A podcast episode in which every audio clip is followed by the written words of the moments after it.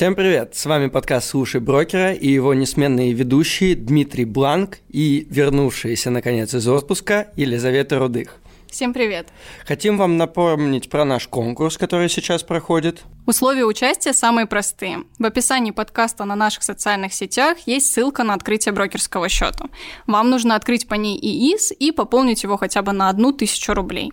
В конце сезона с помощью генератора случайных чисел мы выберем победителя и отправим ему крутейший мерч от БКС. А теперь давайте перейдем к теме нашего сегодняшнего выпуска. Мы хотим разобрать с вами актуальные инвестиционные стратегии, которые могут подойти как начинающим, так и опытным инвесторам. И поможет нам в этом сегодня разобраться Всеволод Зубов, руководитель направления развития площадки fintarget.ru. Всеволод, привет. Привет, коллеги. Расскажи немного о себе, о своем опыте, как ты пришел в БКС и чем ты сейчас занимаешься. Да, с большим удовольствием, но я тут слышу у вас конкурсы интересные, поэтому э, думаю, что будет э, прикольно, если помимо одного победителя мы от себя тоже подарим мерч FinTarget БКС тем, кто откроет свой счет. Это будет уникальная штука, которых нигде нет. Тот, кто делает этот мерч, имеет хороший вкус. Мы повышаем ставки. Да. А можно тоже поучаствовать? Э, участвуйте. Ну, как бы от нас э, один мерч тоже будет дополнительно для наших инвесторов. Ну что, желаем всем удачи. Думаю, что два мерча – это уже серьезные ставки. Ну, давайте перейдем, вернемся, точнее, к теме нашего сегодняшнего выпуска. Всеволод, расскажи немножко о себе, почему мы тебя сегодня позвали, почему ты являешься экспертом в инвестиционных стратегиях. Ну, немного э, о себе. Значит, закончил бакалавриат финансового университета по направлению банковское дело, вместе с Дмитрием мы грыли нау- гранит науки. В одном и том же месте магистратуру получил в высшей школе экономики по э, направлению финансовый инжиниринг. И после этого я пошел работать финансовым советником э, в компанию «Атон». Э, инвестиции очень люблю, э, просто потому, что это помогает делать жизнь людей лучше. Это для меня самый главный критерий, когда я выбираю дело своей жизни. Пришел я в БКС для того, чтобы развивать, как мне кажется, новую культуру инвестирования. Это инвестирование в два клика FinTarget. Вот. Я думаю, что мы про нее чуть попозже более подробно поговорим. И часто спрашивают, когда вот приходят, да, э, там товарищи, друзья, а вот как бы мне сделать свою инвестиционную стратегию? Э, потому что я всегда говорю про то, что если у нас есть план, хороший план, это очень хорошо. Плохой план тоже очень хорошо, но не так хорошо, как хороший. Самое плохое – это переходить в инвестиции, не имея какого-то плана. Услышав там, что там, друг купил Теслу, все, э, обогатился, поэтому беру деньги в кредит и, запи- и там иду открывать счет. Так вот, как выбрать инвестиционную стратегию, как ее сделать? Да, с чего начать? в самом начале нужно определить некоторые вещи, которые помогут нам сформировать свой инвестиционный план, свою инвестиционную стратегию. Да, я на самом деле, прежде чем формировать эти цели, я столкнулся с большим парадоксом. Многие мои товарищи приходят и говорят, я хочу сделать портфель. Я говорю, ну отлично, давай, там рассказывает он мне, пятое, десятое. А потом я узнаю, что у него кредит есть потребительский под 16% в год. Я говорю, дружище, так может ты сначала закроешь свои обязательства по кредиту, и вот бы к тебе как бы доходность 16% на активы. Поэтому прежде чем формировать свою инвестиционную стратегию, исключительно мое убеждение, что по другим фронтам должно быть все закрыто. Да, здесь с тобой соглашусь. То есть все-таки инвестировать нужно время на свободные денежные средства, потому что иначе здесь есть большая вероятность попасть, скажем, в просак. В просак, ну и в принципе, э, когда у нас есть какие-то обязательства, там, планировать свои там, дальнейшие цели очень сложно. Так вот, давайте там немного тоже буду предметно э, говорить. Если я буду растекаться, коллеги, прошу меня останавливать. Я могу говорить про инвестиции часами, э, так как у наших слушателей времени, скорее всего, ограничено. Поэтому давайте начинать. Э, те, кто в машине, делайте погромче, те, кто дома, заваривайте чай. Э, так вот, на самом деле, действительно, сначала надо определить для себя ряд важных аспектов. Первое – это срок инвестирования. Когда мы приходим на рынок, мы должны для себя понять так называемую длину тех денег, которыми мы хотим работать. Если это полгода, год – это одни инструменты, какие-то консервативные, может быть, облигации. Если это там год-два, то можно брать отдельные, э, отдельные компании, например. Если это три и больше, то, конечно, там другие инструменты подойдут. Давай здесь, наверное, сразу уточним по сроку, как инвестору определить этот срок. Ну, то есть, в принципе, мне кажется, большой запрос то, что сейчас короткие инвестиции больше в приоритете, наверное. То есть, мало кто готов на очень долгий срок, там 3-5 лет, сразу инвестировать. Вот как объективно оценить свои силы, чтобы максимально эффективно разместить денежные средства. Да, это правда. На самом деле культура инвестирования в России очень сильно отличается от западных. То есть э, в России там 3-5 лет – это среднесрочные инвестиции. Там, да, в Америке это так, краткосрочное. То есть то, что у нас является далеким горизонтом в Америке, это совершенно по-другому. Я на самом деле всегда э, считаю, что там, если мы говорим про инвестиции и там, при отсутствии других обязательств, одну десятую от своего дохода нужно инвестировать каждый месяц на длительный срок. Как бы портфели наших текущих пользователей показывают, что это там ну, год, два, там три. Но и опять же, все это, конечно, упирается в ближайшую коллекцию. Потому что те же вот планирования срока, они легче позволяют переживать все катаклизмы на рынке. То есть, правильно ли я понял, исходя из сроков, а, на которые мы готовы инвестировать, мы определяем также свою цель инвестирования. Это может быть какая-то материальная покупка в будущем, либо, наверное, там какая-то м- пенсия или что-то в этом роде, условная пенсия. Да, конечно, у нас должна быть сформирована цель. А, потому что там, если у нас есть цель, например, отправить ребенка через три года обучаться за границу, то нам часть инструментов не подойдут. Да? Иначе там больше будет похоже на казино. Второе, что нужно определить, э, это на самом деле очень сложный вопрос с одной стороны, ну и простой с другой, это валюта. Валюта инвестирования – это вопрос, который беспокоит 95% э, инвесторов, с которыми мы работаем. И здесь на самом деле есть некоторые универсальные правила, которые я для себя сформировал, которые я рассказываю там, своим друзьям, коллегам, инвесторам. Если у нас срок инвестиций там, до одного года, там, да, ну, год, полтора и так далее, то лучше инвестировать в э, той валюте, в которой нам предстоят траты. Сюда же можно отнести какие-то конкретные покупки. Если мы хотим отправить того же ребенка э, обучаться за границу через два года, он сейчас сдаст экзамены, ЕГЭ и поедет, то лучше работать в той валюте, которой мы будем оплачивать обучение. Не важно, что будет происходить с колебанием мы точно знаем, что вот наша сумма X, вот наш там по облигациям, там, не знаю, там 1-2%, если мы долларовые берем, да, и мы точно знаем, сколько будет на выходе. И это позволяет в момент X при, взять и перевести деньги. И не, не думать, что там Байден сказал, э, там, не знаю, э, улетели все афганцы или началась вторая эпидемия ковида. Вот. Ну и третье, конечно же, это на самом деле, что можно говорить и сперва, но это соотношение риск-доходности. Здесь, конечно, самая э, любимая моя тема, я постараюсь быть максимально кратким. Большинство пользователей, с которыми я работаю, они говорят, я хочу зарабатывать там, 25% в рублях. Такой, ну, прекрасно, амбициозная цель. Э, я всегда задаю вопрос, а сколько вы готовы потерять? Ну, к просадке, возможно, да, это же не гарантированная история. Не, ну терять я не готов. Поэтому тут, конечно, надо очень трезво подходить к риск доходности. Надо помнить, что есть некоторый уровень ключевой ставки – все, что выше этого уровня, несет в себе какие-то риски. Как мне кажется, сейчас такие усредненные доходности в рублях на рынке акций это 15%. Это хороший результат. На рынке, э, ну, на западных рынках там это 10 в валюте более чем. Давай немножко конкретики. Ну вот представим, что я такой инвестор, у которого длинный горизонт инвестирования, там, скажем, даже 10 лет, но я не готов вообще, в принципе, э, рисковать своими деньгами. Ну то есть я консерватор, и мне подходит только несколько типов инструментов. Э, какую стратегию можно в таком случае использовать?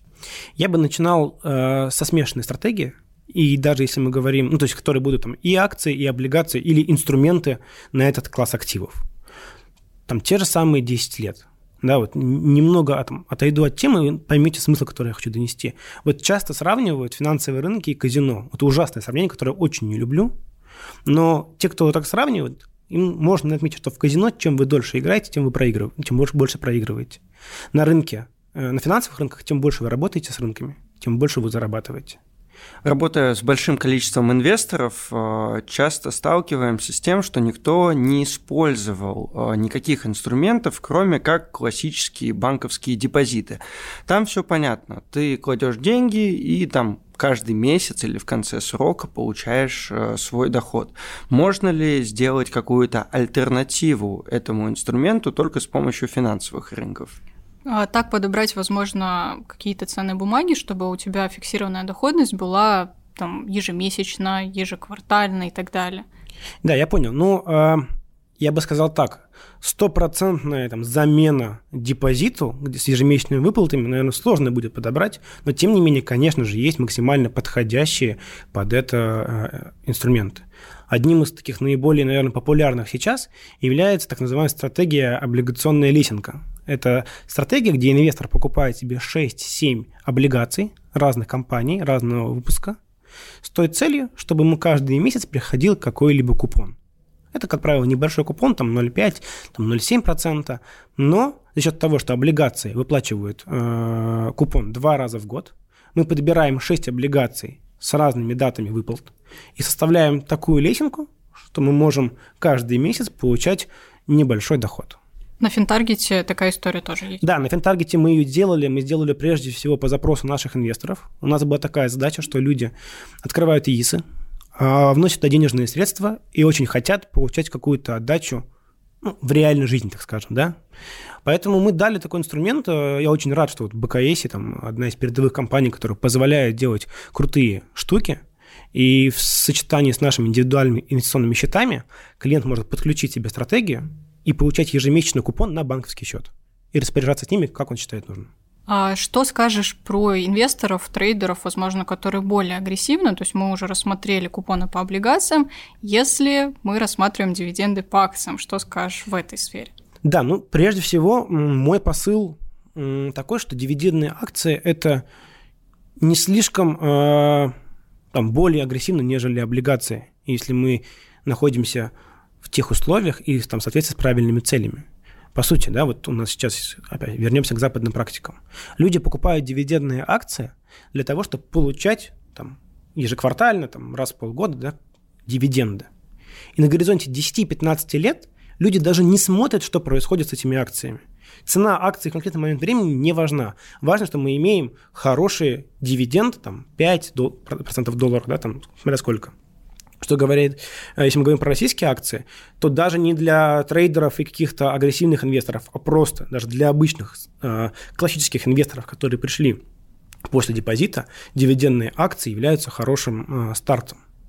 Потому что если мы правильно отбираем дивидендную бумагу, то помимо того, что мы получаем, там, нам платят дивиденды, там, там, в рублях там 8-9%, да, то мы еще участвуем в хорошем бизнесе. Вот. И опять же, немного отходя, вот, может быть, чуть-чуть вернусь к теме Димы, акции, в принципе, хороший инструмент. Если мы говорим про 10 лет или там про 3-4 года, они должны быть в портфелях инвестора, потому что они защищают нас от инфляции. Потому что если мы там взяли депозит, условно, на 4 года, под ставку, там, не знаю, 6, наша реальная доходность, она меньше. Потому что за 4 года инфляция разгоняется, и зачастую мы получим реальная сумма будет несколько другой. Это позволяет решить акции, в том числе дивидендные. Слушай, ну это все равно разные истории. То есть купоны по облигациям, мы точно знаем там в какую дату и сколько нам будет выплачено. Если мы говорим про дивиденды по обыкновенным акциям, то, конечно, мы знаем, что эта история такая на усмотрение руководства в зависимости от скажем, показателей финансовых. Значит ли это, что нужно использовать там только привилегированные акции? Или вообще как подобрать такой дивидендный портфель, чтобы тоже не остаться там потом без части дивидендов? Мне кажется, ты здесь больше делаешь отсылку к российскому рынку, потому что если смотреть на американский, там же есть дивидендные аристократы. Компании, которые последние 30 лет регулярно увеличивали свои дивиденды. И нам известно, что там каждый квартал они будут их выплачивать. То есть это либо фиксированное значение, там 3-5%, а возможно даже и больше. Да, но вот Procter Gamble, да, там, по-моему, 49 лет они увеличивают дивиденды. Это, опять же, очень важно. Вот сейчас опять же, я не, не надо буду отходить какие-то общие темы, там, доходность и история прошлых периодов не гарантирует доходность будущих, но если отвечая на твой вопрос, действительно, как бы есть, нужно тратить на это время. Купить там Сбербанк и там находиться в ней, там, не знаю, 5-10 лет не всегда будет выигрышной стратегией потому что периодически там дивидендные истории меняются, фавориты там какие-то новые появляются. Там, Сбербанк, например, меняет свою дивидендную политику, входя в новый цикл капитальных затрат и так далее. Поэтому дивидендные акции, еще раз, на горизонте 5, там, 7 лет – это хорошая история даже для консервативного пользователя. Но что должно быть? Если он это делает самостоятельно, он должен тратить на, на это время и изучать бумаги, ну, или же так все-таки я, я занимаюсь развитием, да, Финтаргет, и это наше большое детище, мы решили эту проблему за наших инвесторов. Мы несколько раз уже сказали, что есть э, такая штука, как финтаргет, но не рассказали вообще, в принципе, чем вы там занимаетесь. Давай в двух словах. Да, давай, наверное, я думаю, что не все наши слушатели знакомы еще с площадкой. Расскажи, что это вообще такое и как этим пользоваться. Да, пришло время, на самом деле, а, потому что мы дальше будем еще не раз возвращаться к этой теме, я очень кратко расскажу. Два года назад мы хотели сделать новый продукт. То есть сделать что-то, что улучшило бы жизнь инвесторов. Мы много разговаривали с там, товарищами, с нашими клиентами, с людьми в отрасли и поняли для себя три тезиса, почему, которые должны быть в основе нашего продукта. Я сейчас немножко отхожу, но через это очень как бы хорошо понимается, что мы сделали. Наши инвесторы сказали, что нам, им нужен готовый продукт прежде всего. Потому что даже если люди все знают, там, да, все умеют, выбирать компании какие-либо – это время. Я разговаривал с человеком, который там занимается а, консалтингом в одной из крупных компаний, и он мне сказал, все вот, я знаю все про коэффициент. Я оцениваю компании, занимаюсь влиянием поглощения. Но мне нужно готовое решение, и у меня нет времени на это. Поэтому был запрос на готовое решение, которое было бы и предоставляло бы весь инструментарий классического брокериджа. То есть финансовая грамотность сейчас население растет. Если пять лет назад все там знали про пив, покупали и были довольны, то в последние два года рынки поменялись. И все больше запросов на то, чтобы были какие-то короткие позиции, чтобы были фьючерсы, чтобы можно было застраховать свой портфель в случае падения. Текущие инструменты на тот момент этого не давали. Поэтому мы сделали площадку, которая, где есть готовые инвестиционные стратегии, в которых используются все прелести брокериджа. Ну, их сейчас очень много, насколько я помню, то есть под вообще различные параметры клиентов, правильно? Да, все верно. Э, более того, каждая эта стратегия, которая подключается, она идет на счете у инвестора. Никуда деньги не уходят, как бы все происходит на его брокерском счете, да. И самое важное, что мы, по сути, сделали, вот завершая, завершая да, определение того, что мы сделали, Финтаргет – это магазин стратегий. Вот магазин в самом классическом его понимании. Мы заходим, не знаю, во вкусвилл, в перекресток, там, в пятерочку и выбираем продукты, которые нам здесь сейчас нужны, чтобы удовлетворить нашу какую-либо потребность. Вот Финтаргет – это про то же самое, только на финансовых рынках. Это если говорить вот, ну, максимально, наверное, просто. То есть их тоже можно и нужно комбинировать, да? То есть... Конечно, конечно. То есть мы заходим, вот определяем срок, а, определяем цель, там, начальная сумма, и исходя из этого там будет предложено какое-то количество стратегий. При этом мы сделали э, не только как бы стратегии компании БКС. Наша идея так было э, сделать продукт, который позволил бы вертикально развиваться инвестированием в России. Поэтому мы сделали не просто продукт БКС, мы сделали marketplace, такое модное слово сейчас, все его говорят, магазин, где есть как автор от компании БКС, так и авторы, которые не работают БКС, это сторонние инвестиционные компании, но у которых есть своя экспертиза. То есть есть река, на одной стороне есть куча инвесторов с какими-то прикольными запросами, может быть, даже необычными. На другой стороне реки есть большое количество экспертов, у которых есть готовые стратегии. Вот мы, по сути, сделали между ними мост. Поэтому там, давайте, наверное, если там говорить про какие-то... Вот мы поговорили про дивиденды, да, мы поговорили про облигации, и если мы говорим про там, новых инвесторов, мне очень нравится структура, которую, э, которую вы рассказываете. Ну вот смотри, а, есть э, облигации да, для консерваторов, а, акции, наверное, для тех, кто долгосрочно инвестирует. А вот э, я не знаю, через сколько мне понадобятся мои деньги. Это может быть год, это может быть пять лет. Есть какая-то стратегия, которая подошла бы мне при любом раскладе. Да, Дим, у нас на самом деле, э, с гордостью могу сказать, что мы одни из первых в массовом доступе запустили так называемые рыночно-нейтральные стратегии. Этот термин в России еще не очень развит.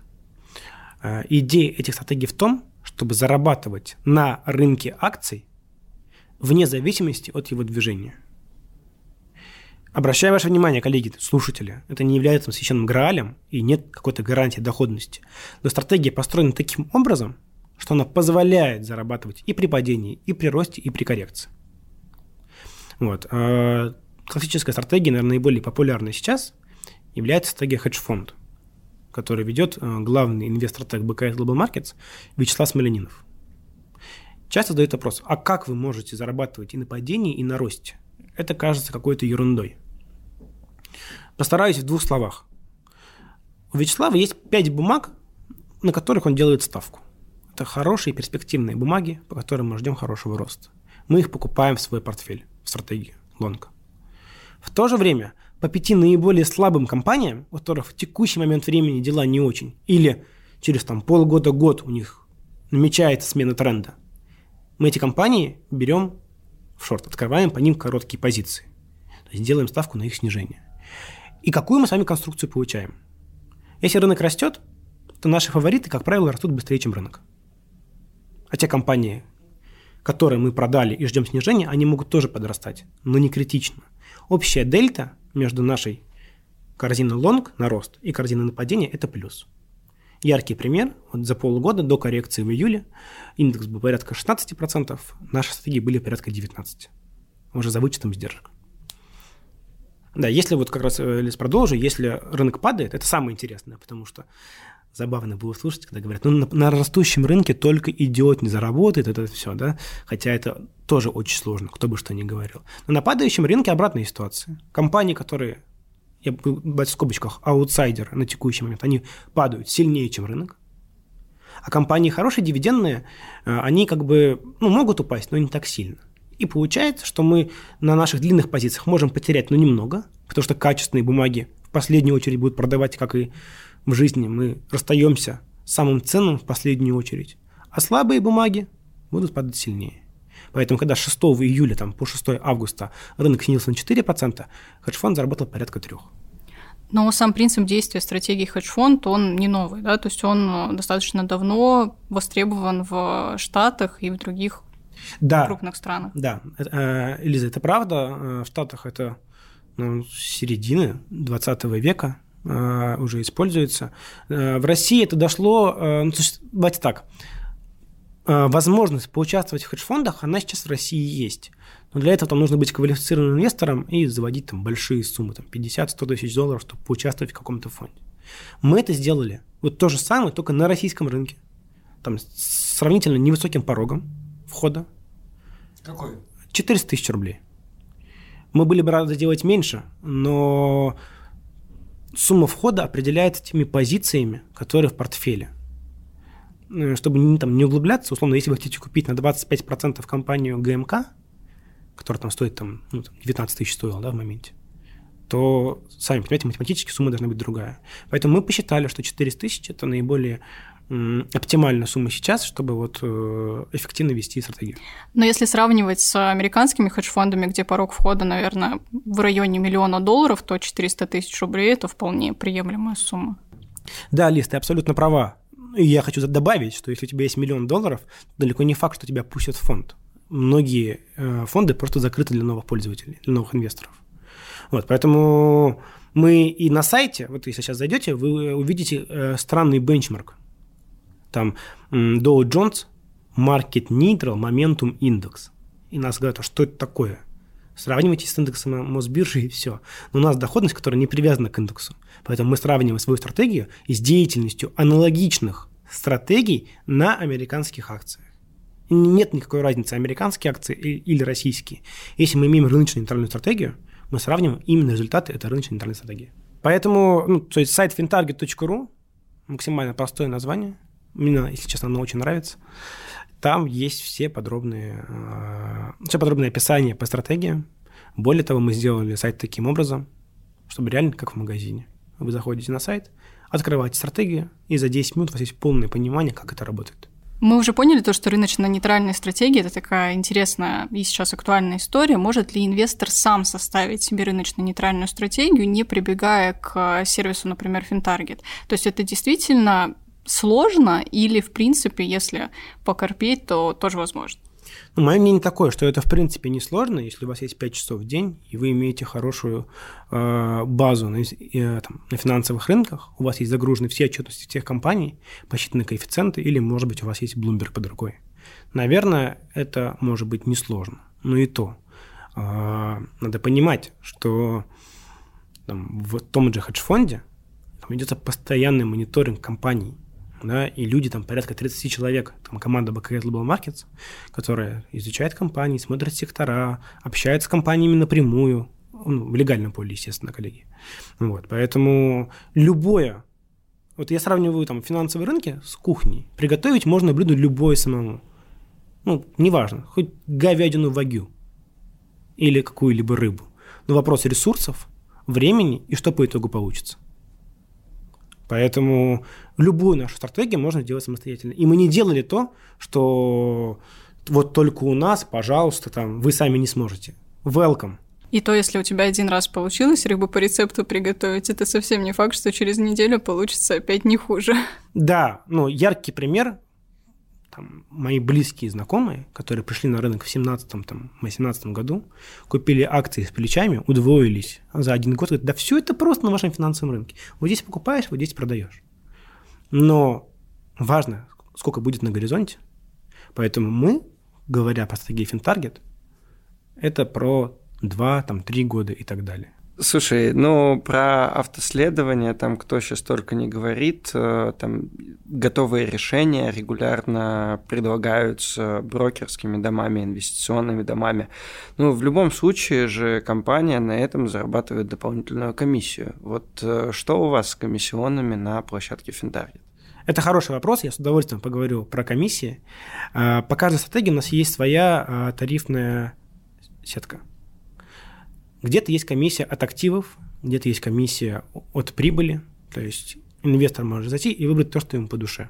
То есть по умолчанию комиссия от активов там, от 0 до 4% в зависимости от стратегии, и комиссия от прибыли, от успеха от 0 до 20%. И я с гордостью могу сказать, что мы с 9 августа отменили комиссию за сделки на платформе FinTarget. Я очень долго этого ждал, повторюсь, что для меня финансовые рынки – это не просто там место работы, да, это, вот, ну, скажем, стиль жизни. Когда происходит что-то хорошее в жизни перемены, я очень сильно радуюсь. Поэтому нам часто говорили, что автоследование, да мы читали вас. На смарт писали, что вы раскручиваете на комиссии. Крутите оборот, клиент ничего не зарабатывает, а вы в плюсе. Жадные плохие брокеры. На самом деле не так. Я сейчас не буду углубляться в правовую историю вопроса, потому что мы бы там, не подкаст на 20 минут, а книга на ночь, на 3 часа. Вот, я лишь скажу, что мы убрали комиссию за сделку, за сделки, да, там остаются маржинальные, там, за урегулирование счета, такие обычные инфраструктурные. Но самое главное, мы ее убрали. Потому что мы считаем, что вот так будет правильно, и мы хотим как бы развивать эту новую форму инвестиционного консультирования. Раз уж э, настал момент, что можно не платить брокеру комиссии, ну, за сделки. хотя бы за сделки, что сейчас актуально на рынке? Э, ну, помимо, конечно же, рыночно-нейтральной стратегии, которая актуальна всегда. На что смотреть? Да, наверное, давайте я отвечу там, в рамках финтаргета, чтобы, опять же, не уходить в лекцию, какие активы сейчас актуальны. На самом деле, вот э, так удачно получилось, что мы с вами шли по определенной логике, начали с облигационной стратегии, законч... Э, там, потом дивидендные бумаги, потом перешли к рыночно-нейтральным. Вот на самом деле из этих трех стратегий, в принципе, можно делать портфель там, для начинающего инвестора. То есть первый вариант, там, да, если человек хочет попробовать, можно 50% подключить себе там, дивидендную картину БКС, и 50% подключить облигационную лисинку. Это будет классический такое ну, разделение э, да, активов по пропорциям, но в чем это как бы выгодно отличает от всего остального. А сколько мне денег для этого потребуется? Э, вот если мы говорим про 50 на 50 при минимальных порогах, 125 тысяч рублей – это дивидендная корзина БКС вход, чтобы была пропорция такая же, 125 тысяч э, облигационная лисинга. Получается 250. И заметьте, что вы подключаете тебе две стратегии на 250 тысяч рублей – половиной ваших денег по факту занимается Вячеслав Смольнинов, главный инвестиционный стратег компании BKS Global Markets, а другой половиной там занимается компания Investland. Люди, которые м- ну, долго занимаются управлением активами. И вы на 250 тысяч рублей получаете себе две большие команды в управлении. Посредственно, конечно, естественно, я немножко так вот э, разгоняю, да, но по факту так и есть. Экспертиза от двух больших аналитических центров – порог входа достаточно маленький для такого сервиса, получается. Да, да. И это была основная идея. Вы знаете, я вот, э, может быть, буду звучать, это будет некий романтизм, но моя идея и моя мечта, чтобы там через три года у каждого был там, не знаю, Telegram, WhatsApp, Instagram и Финтаргет. То есть новая форма консультирования, такие карманные инвестиции в два клика. А если говорить все-таки про большие суммы активов, э, не может ли наступить такой момент, что э, вот у меня есть, мы уже мечтали как-то раз на нашем подкасте, что у меня есть миллион долларов, и я буду его вкладывать. У тебя э, его еще нет? Скоро будет. Ты подожди, вот Ты у Всеволода... не пользуешься финтаргетом. У Всеволода мечта через три года финтаргет в каждом э, портфеле, а у меня реальная цель. Через три года портфель из миллиона долларов. Нет, через год. А сколько у тебя всего сейчас? Это уже личные вопросы бюджета. А, так что, Дим, не, не у, раскрывай. У ведущих нет ничего личного. Ну, это, это все девушки. Не раскрывай свое состояние. Да, а то на Байкал в следующий раз со мной поедешь. А, миллион долларов. А, на самом деле, да, если мы сейчас делаем портфели, да, то здесь, конечно, мне сложно сейчас будет сказать однозначно какое-то решение, потому что, естественно, каждый человек индивидуален, и даже одинаковые люди с одинаковыми целями будут иметь разную степень удовлетворенности от миллиона. Вопрос ликвидности. Э, позволит ли Финтаргет э, управлять крупными активами? Да, несомненно. Э, отличительная особенность нашего сервиса, я об этом говорил в начале, еще раз продублирую, да, что все это максимально ликвидно, мобильно, прозрачно и честно. Сколько примерно времени потребуется, чтобы, например, вывести денежные средства в случае необходимости стратегии? То есть, если сравнивать с классическим ДУ, да, доверительным управлением, то там есть некоторые сложности при выводе досрочном. Что скажешь про Финтаргет? Наша идея сервиса была в том, чтобы это занимало мало времени. Ты отключаешь стратегию сегодня, продаешь бумаги, и в режиме Т плюс 2, как будто у тебя просто, да, вот, сама торговала акциями, получаешь деньги. Их Ты... уже можно вывести. То есть все находится на твоем брокерском счете. Да, это очень важная особенность. Дим, спасибо за уточнение, что это был еще один раз пункт, который мы соблюдали, когда делали финтаргет, чтобы все активы хранились у клиента на брокерском счете. Для меня финтаргет – это островок демократии в тоталитаризме инвестиционного рынка в России, где все можно сделать в любой момент времени и распределить средства так, как тебе нужно, без каких-то комиссий за выход, там, комиссий за вход и так далее.